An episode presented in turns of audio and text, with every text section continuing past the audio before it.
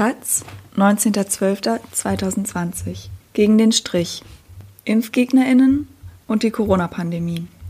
Ein Artikel von Nora Belkhaus, Sabine am Orde und Christian Jakob. Als Walter Weber die Bühne betritt, liegt Kiel im Nebel. Es ist der 12. Dezember. Knapp 400 Menschen stehen vor dem Rednerpult, aus dem das Wort Freiheit herausgeschnitzt wurde. Weber sagt, Coronaviren gebe es seit 70 Jahren und schließt daraus, wir zählen hier Erkältungen. Weber ist pensionierter Internist und Onkologe, ein älterer Herr mit schütterem Haar und Lachfalten. Die Initiative Kiel steht auf hat ihn als Auftaktredner eingeladen. Die Masken brächten nichts, ruft er. Positive PCR-Tests seien medizinisch völlig wertlos. Dann geht es ums Impfen. Ich verrate Ihnen ein Geheimnis. Ich habe ein Immunsystem.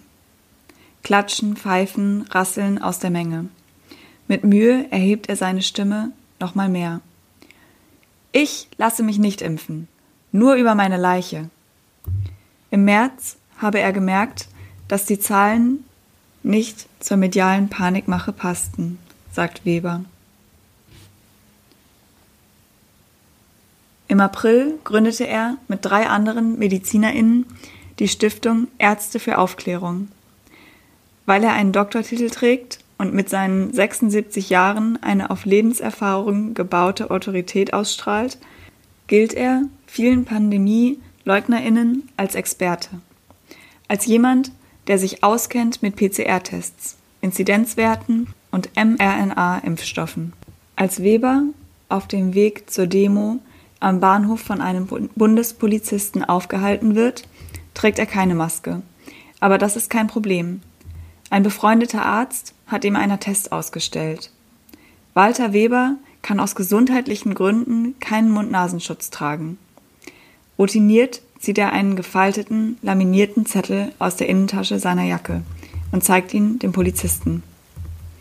Menschen wie Weber führen eine Protestbewegung an, die seit dem Frühjahr gegen die Corona-Maßnahmen auf die Straße geht, geeint in dem Glauben, die Pandemie sei ein Fake. Bestärkt werden sie von einem nicht versiegenden Strom der Desinformation. Jetzt mobilisieren sie auf ein Ereignis hin, das alle umtreibt, den Start der Impfungen. Am kommenden Montag entscheidet die EU-Arzneimittelagentur über die Zulassung des ersten Impfstoffs. Um mit diesem die Seuche zu stoppen, müssten sich 60 Prozent der Bevölkerung impfen lassen. Impfen ist der Weg raus aus dieser Pandemie, sagt der Gesundheitsminister Jens Spahn. Und Vertrauen sei beim Impfen das Allerwichtigste. Genau das aber untergraben die Impfgegnerinnen. Das Vertrauen in die Sicherheit der Impfung und Rechte aller Couleur schlagen daraus politisches Kapital. Jüngsten Umfragen zufolge ist es um das Vertrauen nicht allzu gut bestellt. 2016 bezeichneten sich noch drei Viertel der Befragten in Deutschland als Impfbefürworter. Wissenschaftlerinnen der Uni Erfurt fanden heraus, die Impfbereitschaft fällt seit April. Bei ihrer Umfrage Anfang Dezember gab nur rund die Hälfte der Befragten an, sich eher gegen Covid-19 impfen lassen zu wollen. Selbst bei einem perfekt wirksamen Impfstoff würde die aktuelle Impfbereitschaft nicht ausreichen, um die Verbreitung des Virus zu stoppen, schreiben die Forscherinnen. Bei der Kundgebung der Impfgegnerinnen in Kiel auf einem Parkplatz vor dem Ostseekai wo die Kreuzfahrtschiffe anlegen, nieselt es. Nur wenige, nur wenige Demonstrierende tragen Masken. Dafür aber Boutons mit umarmbar, Atomkraft nein danke oder Pharmaindustrie haftbar machen.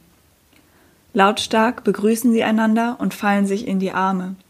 Witzelnd, man werde ja von der Staatsmacht beobachtet. Der Kit ihrer Bewegung ist das Wir gegen das böse Systemgefühl. Im Gespräch mit der Taz beschreibt es Weber so. Diejenigen, die den Fake der Pandemie besonders schnell bemerkt hätten, seien die Handwerker gewesen. Sie haben die solideste Haltung.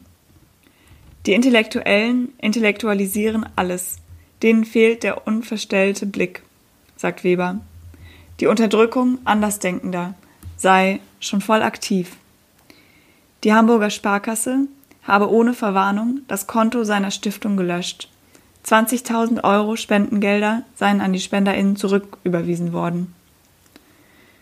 Am 24. April, neun Tage nachdem Weber die Ärzte für Aufklärung gründete, demonstrieren in Wien 200 Menschen auf dem Albertinerplatz in der Wiener Innenstadt. Aufgerufen hat die Initiative für evidenzbasierte Corona-Informationen. Mit dabei der Obermann der Identitären, Martin Sellner. RederInnen warnen vor Zwangsimpfungen durch Bill Gates. Wir sind die Juden, skandieren die Demonstrierenden. Ja, ich hab's mit dem Faschismus verglichen, sagt eine Frau auf Nachfrage eines Reporters. Bei der nächsten Corona-Demo in Wien Mitte Mai tragen TeilnehmerInnen ein Schild mit der Aufschrift Impfen macht frei. Auf den Bildern wird der Eingang des Konzentrationslagers Auschwitz angespielt, mit dem Schriftzug Arbeit macht frei auf den Toren. Auch die AfD Salzgitter verbreitet zwischenzeitlich ein Bild mit dem Slogan. Ebenfalls Mitte Mai auf dem Opernplatz in Frankfurt haben sich Corona-Demonstrantinnen Armbinden mit Davidsternen umgebunden, wie die Juden sie im NS tragen mussten. Darauf steht ungeimpft. Bald darauf tauchten die Armbinden auch in Zürich, Hamburg, Berlin, Stuttgart auf. In Kiel ist Weber fertig mit seiner Rede. Er sieht müde und abgekämpft aus. Seit Mai fährt er fast jede Woche in eine andere Stadt. Manchmal auf Einladung des Veranstalters, manchmal nur, um Flyer zu verteilen und Kontakte zu knüpfen. Auch Ärztinnen aus dem Ausland hätten ihn eingeladen. Ungarn, Italien, zuletzt sogar die Japaner. Wenn Weber nicht unterwegs ist, verschickt er aus Hamburg Flyer, die aufklären sollen und dabei vor allem Ängste schüren. Auf dem letzten Flugblatt steht Zwang zur Impfung droht. Darunter das Foto eines Kindes, das geimpft wird. Die Ärzte für Aufklärung und Professor Dr. Stefan Hockertz warnen vor 80.000 Toten und 4 Millionen Impfgeschädigten durch eine Corona-Zwangsimpfung in Deutschland. Das Paul-Ehrlich-Institut widerspricht vehement. Weder in den klinischen Prüfungen an mehreren 10.000 Personen noch bei den Impfungen in Großbritannien seien folgenschwere Reaktionen oder gar Todesfälle beobachtet worden. Auch im Deutschen Ärzteblatt wird vor den Ärzten für Aufklärung gewarnt. Andrea Feuer gehört zu jenen, die die Impfungen ängstigen. Sie bringt seit 2017 die Impfkritik in Deutschland auf die Straße, sagt sie bei einer Demo in Berlin bereits im September 2019. Zu sehen in einem YouTube-Video. Die kräftige Frau mit Kurzhaarschnitt, Ende 40, trägt orange, passend zur Farbe des Banners mit der Aufschrift für freie Impfentscheidungen, gegen Zwangsbehandlungen. Von einem Blatt Papier liest sie etwas unsicher ihre Rede ab. Feuer ist Fachangestellte für Zahnmedizin und eine von zwei Gründerinnen des Netzwerks Impfentscheid Deutschland. Das ist der deutsche Ableger eines gleichnamigen Schweizer Netzwerks, das von der rechtspopulistischen SVP unterstützt wird. Schon als 2017 die Impfberatungspflicht für Eltern in Deutschland eingeführt wird, wertet Feuer das als politisches Zügelanziehen. Sie beschließt, politisch aktiv zu werden. 2019 erreicht ihr Kampf einen ersten Höhepunkt. Das Masernschutzgesetz wird beschlossen. Wir leben in einem Land, in dem die Demokratie nur noch dem Schein dient, ruft Feuer auf der Masernimpfdemo im September 2019 ihrem Publikum zu. Nur ein halbes Jahr später werden solche Sätze auch dem Publikum der Corona-Proteste einheizen. Heute nennt Feuer die geplante Impfoffensive ein Menschenlabor. Sie sei keine Impfgegnerin, sondern Impfkritikerin, versichert sie der Taz. Impfungen seien nicht per se ein Problem, aber das anerzogene Mantra, nach dem Impfungen als höchstes Gut der Medizin gelten. Es werde unkontrolliert geimpft, ohne differenzierte Diagnostik auf Vorerkrankungen. Das Paul-Ehrlich-Institut widerspricht auch dieser Behauptung. Es verweist auf den Beipackzettel, der über Risiken für bestimmte Gruppen, Wechselwirkungen und Nebenwirkungen informiert. Selbstverständlich würden Ärzte Impfwillige daraufhin befragen und untersuchen. Zudem würden bei den klinischen Prüfungen auch Angehörige der Risikogruppe geimpft. Sechs bis sieben Beratungsanfragen zum Thema Impfung bekomme Andrea Feuer jeden Tag, sagt sie. Einige davon leiteten Webers Ärzte für Aufklärung an sie weiter.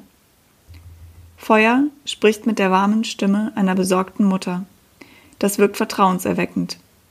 Ihre Argumente klingen für Laien einleuchtend, auch weil sie Unwägbarkeiten anspricht, die die Wissenschaft tatsächlich noch nicht ausräumen kann. Etwa, welche Langzeitfolgen die Corona-Impfung haben kann. Feuer ist auch deshalb erfolgreich, weil beim Versuch der Politik, den ImpfgegnerInnen etwas entgegenzusetzen, noch Luft nach oben ist. Das Bundesgesundheitsministerium hat zwar einen Steuerungskreis Kommunikation für eine transparente, proaktive und zielgruppenspezifische Kommunikationskampagne eingerichtet. Aber ein Interview mit diesem verweigert das Ministerium. Machen wir nicht, sagt der Sprecher, kurz angebunden, ohne Begründung. Minister Jens Spahn müht sich indes nach Kräften. Nebenwirkungen sollen Geimpfte per App melden können. Wir werden das sehr, sehr transparent machen, sagt er und versichert, ich gebe Ihnen mein Wort. Es wird in dieser Pandemie keine Impfpflicht geben. In den Telegram-Gruppen mancher Impfgegner ist indes ausgemachte Sache, dass es nicht freiwillig bleibt. Sie teilen Anleitungen, um die Impfbürokratie lahmzulegen, indem man massenhaft Dokumente wie Auszüge aus einem einheitlichen Staatsregister des Impfstoffunternehmens anfordert. Ein Register diesen Namens aber existiert gar nicht. Auch Andrea Feuer glaubt, der Impfzwang komme indirekt. Airlines hätten schließlich schon angekündigt, nur Geimpfte an Bord zu lassen. Erst die Reisefreiheit, dann mal weitergesponnen. Die Veranstalter, die sagen, in unser Konzert kommen sie nur noch mit Immunitätsausweis. Auf Feuers Kundgebungen und im Netz, auf ihrem Blog und in dem Telegram-Kanal mit über 9000 Followern wird die Pandemie geleugnet und als Corona-Hype heruntergespielt.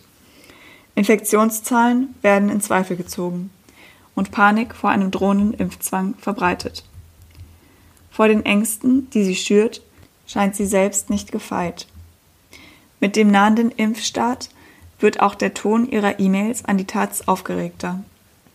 Noch spät am Abend schreibt sie, sie habe gerade den Corona-Ausschuss angeschaut, eine Gruppe von Juristinnen, die in Videokonferenzen die Corona-Maßnahmen hinterfragen und Fakten und Falschinformationen so miteinander verbinden, dass am Ende immer klar ist, die Pandemie ist ein Fake. Feuer schreibt, ich rate Ihnen dringend, sich diese komplette Sendung anzuschauen. Es gab bei dem Covid-19-Impfstoff überhaupt keine prätoxische Studie. Nun würden Menschenversuche stattfinden. Feuer bittet darum, dabei mitzuhelfen, dies aufzudecken. Es geht um Leben und Tod, dass es keine prätoxische Studie gegeben habe, ist eine Falschbehauptung. Es ist genau diese Sorte Angst, die auch Populisten und extreme Rechte fast überall in Europa derzeit nach Kräften anzuheizen versuchen. Schiebt euch eure Giftspritze in den Arsch, singen Demonstrierende etwa Mitte November auf dem Trafalgar Square in London. Zu dieser Zeit tauft Nigel Farage seine Partei in Reform, Reform UK um. Farage ist Gründer der rechtspopulistischen UKIP sowie später der antieuropäischen Brexit Party. Mit Reform UK will er nun als Sprachrohr der Corona-Protestierer punkten.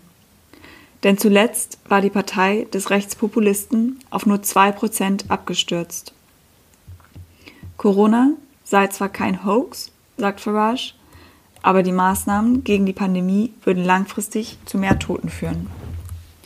Ähnlich argumentiert die rechtspopulistische Schweizer SVP. Deren Jugendorganisation nennt die Corona-Maßnahmen der Schweizer Regierung einen Genickschuss für das ganze Land. Die SVP unterstützt Stopp-Impfpflicht-Referendum.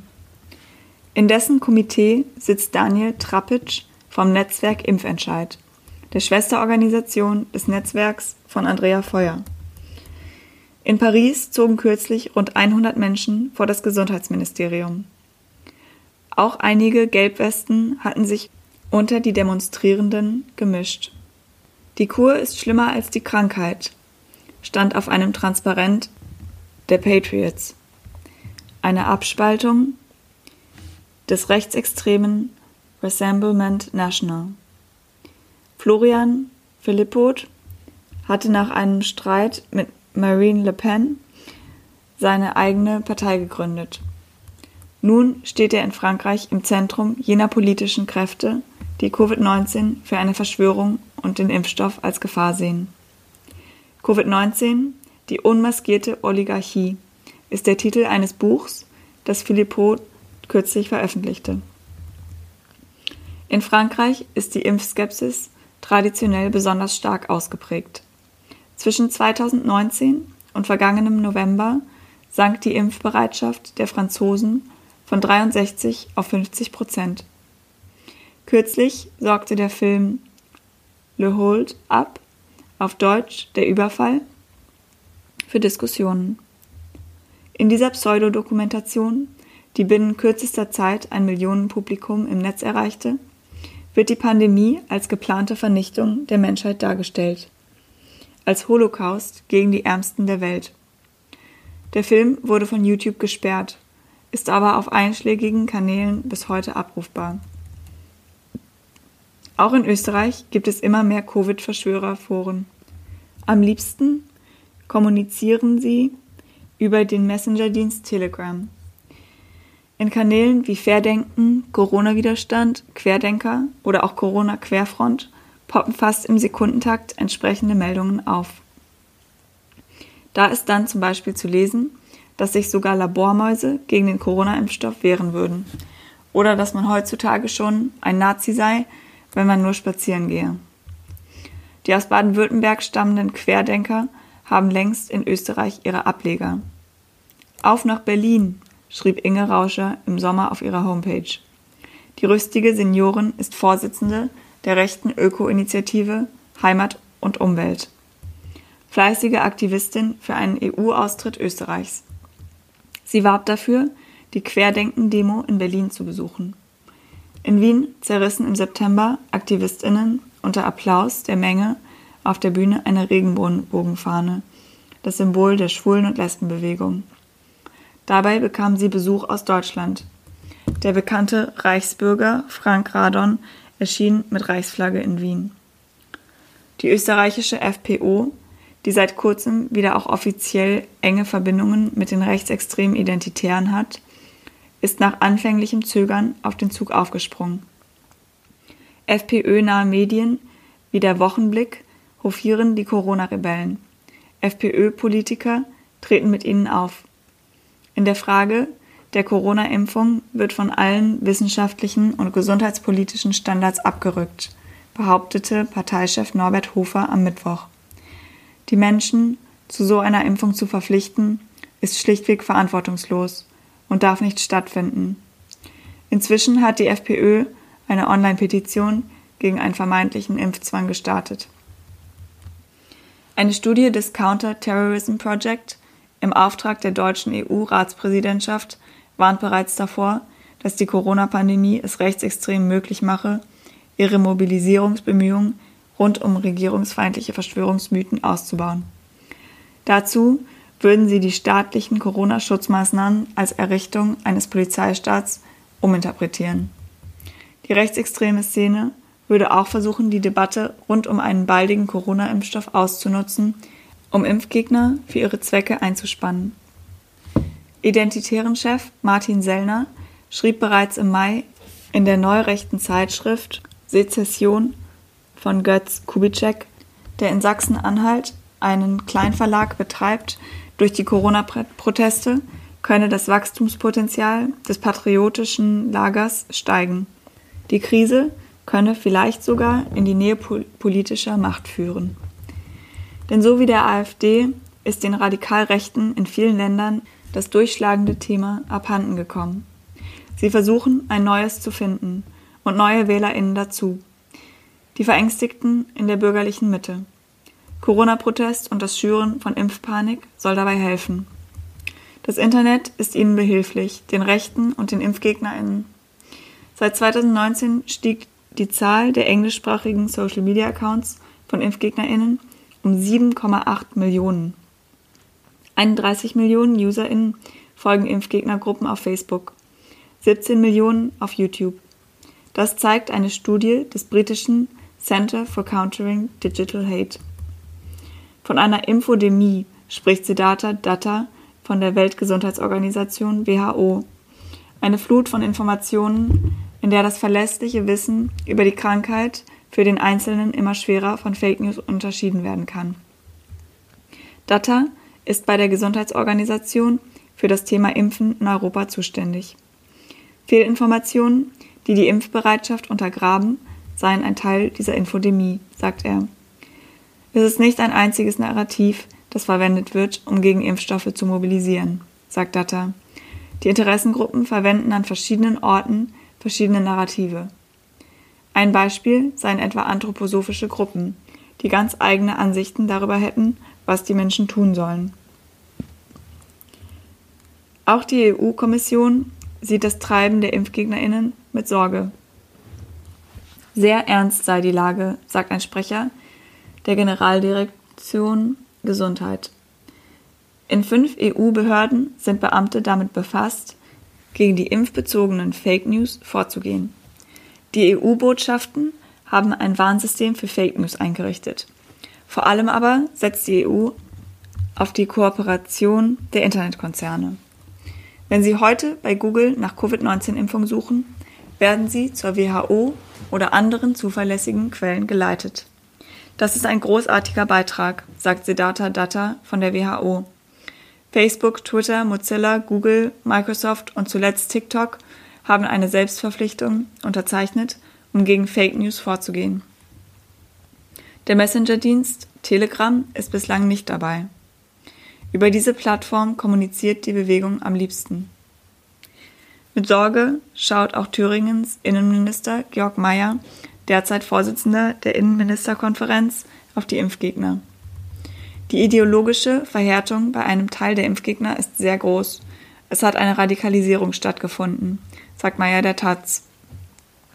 Wir müssen davon ausgehen, dass es unter den Impfgegnern Kräfte gibt, die nicht davor zurückschrecken, einen Angriff auf ein Impfstofflager durchzuführen. Meyer will die Lager von der Polizei schützen lassen. Zudem zeige die Diskussion um die niedrige Impfbereitschaft den Rechtsextremisten, dass hier Anknüpfungspotenzial bestehe. Das muss man sehr ernst nehmen. Ein Teil der AfD sieht das mit dem Anknüpfungspotenzial ähnlich. An einem Freitagabend Ende Oktober steht Björn Höcke vor der Stadthalle in Cottbus. Der Thüringer AfD-Chef, Anführer des offiziell aufgelösten Flügels und von den Behörden offiziell als rechtsextremist eingestuft, kritisiert staatliche Repressionen, spricht von Erstürmungen von Wohnungen, Inhaftierungen und Zwangsimpfungen mit erbgutveränderndem Impfstoff. All das erwäge der Staat, Applaus auf dem Platz, auf dem sich etwa 350 Menschen versammelt haben. Höcke meint die sogenannten mRNA-Impfstoffe, zu denen auch jener von BioNTech und Pfizer gehört, der höchstwahrscheinlich nun in der EU zugelassen wird. Es gibt keine wissenschaftlichen Belege dafür, dass Impfstoffe wie dieser das Erbgut verändern. Warnungen vor Erbgutschäden sind falsch und verursachen unbegründete Ängste, sagt auch der Präsident des Paul-Ehrlich-Instituts, Klaus Kitschutek.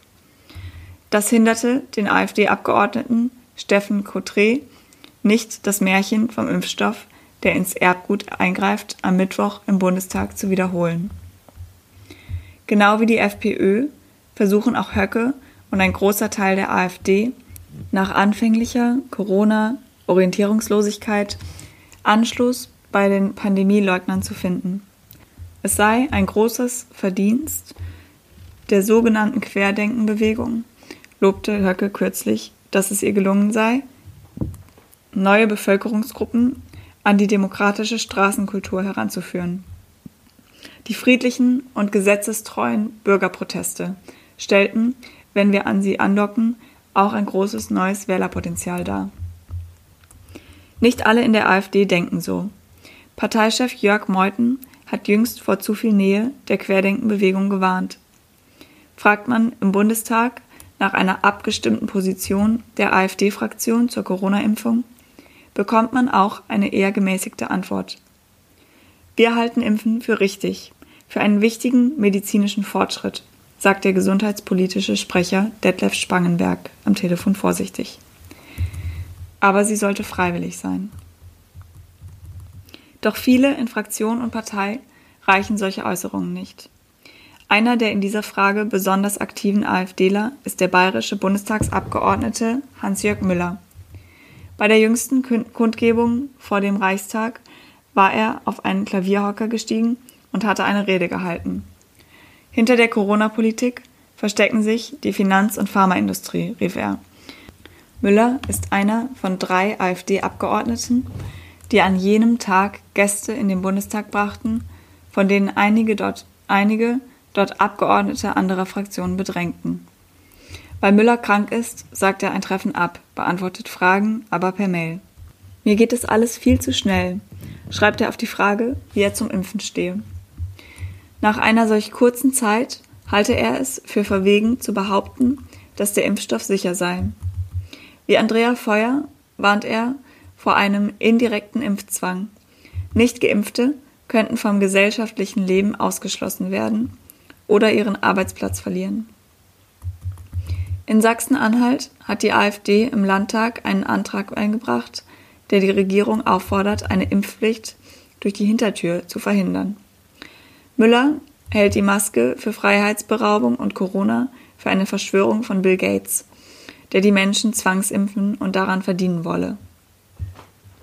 Die Bezeichnung Verschwörungstheoretiker stört ihn nicht. Das belustigt mich total, sagt er jüngst im ZDF. Der Taz schickte ein Video von Professor Hockertz, einem der angeblichen Fachleute mit Professorentitel, die die Corona-SkeptikerInnen gern herumreichen. Hockertz wird auf dem Flyer von Walter Weber von den Ärzten für Aufklärung zitiert. Und so finden sich ImpfgegnerInnen und Radikalrechte immer öfter Seite an Seite wieder. Für dieses Wochenende hat Andrea Feuer zu Schweigemärschen gegen die Corona-Maßnahmen in Deutschland und Österreich aufgerufen. Gemeinsam mit der Gruppe kündigt Rammstein Airbase aus der Friedensbewegung. Außerdem hat sie seit Anfang Dezember 100.000 Flyer drucken lassen. Die Nachfrage sei so groß, dass sie 60.000 weitere nachbestellt habe. Feuer sagt, sie glaube nicht, dass das Impfziel in Deutschland erreicht werde. Auch Walter Weber ist zuversichtlich. Die Menschen würden sich das nicht länger gefallen lassen, sagte er im Anschluss an seine Rede in Kiel. Die Protestierenden haben sich zu einem Demonstrationszug in Richtung Innenstadt aufgestellt. Diesen Samstag ist für Weber wieder Demotag. Geht es nach Weimar oder nach Offenburg? Er hat den Überblick verloren.